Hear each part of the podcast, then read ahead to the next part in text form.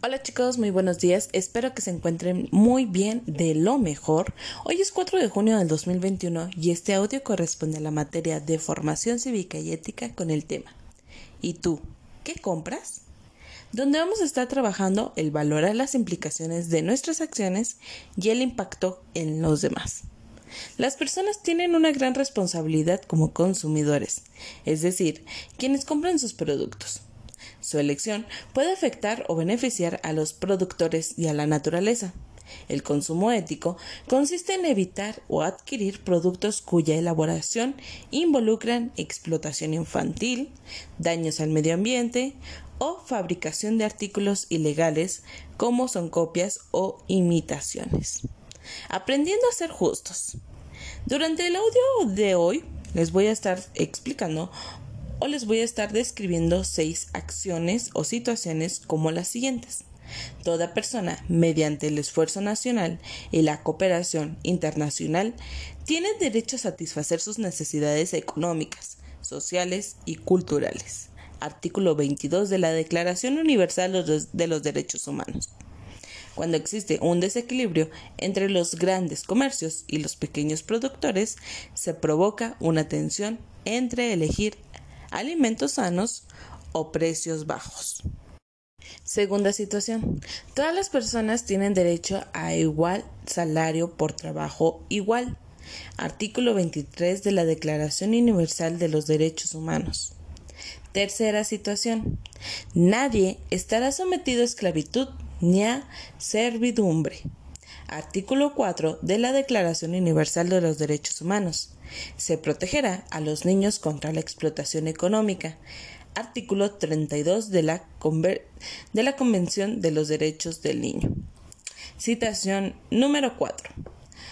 Todos tienen derecho a igual protección contra la discriminación. Artículo 7 de la, de la, Declaración Universal de los Derechos Humanos. Se deben de tomar todas las medidas apropiadas para garantizar que el niño se vea protegido contra toda forma de discriminación. Artículo 2 de la Convención de los Derechos del Niño. Situación número 5. Todos los niños tienen derecho a igual protección social. Artículo 25 de la Declaración Universal de los Derechos Humanos es obligación de los padres o tutores de, crianza y desarrollo de los niños. Artículo 18 de la Convención sobre los Derechos del Niño. Y situación número 6.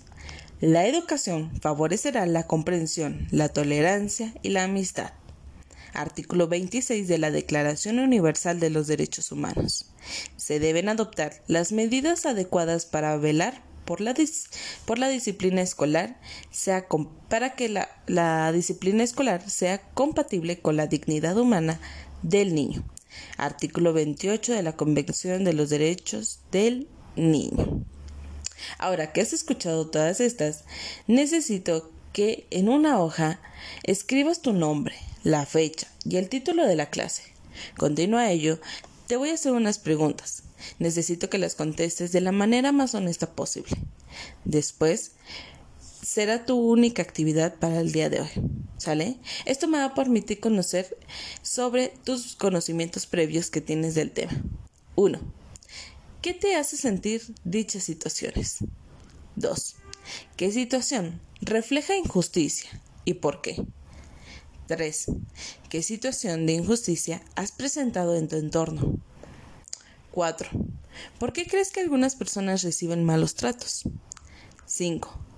¿Cómo ayudan las leyes y los derechos humanos a determinar si una situación es justa o injusta? 6.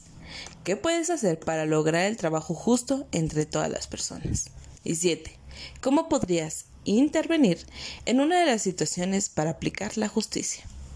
Bueno, estas serán tus únicas tu única actividad, responder a las preguntas. Si tienes una, una pregunta durante este proceso, me puedes mandar un mensajito y te lo voy a estar respondiendo vía WhatsApp.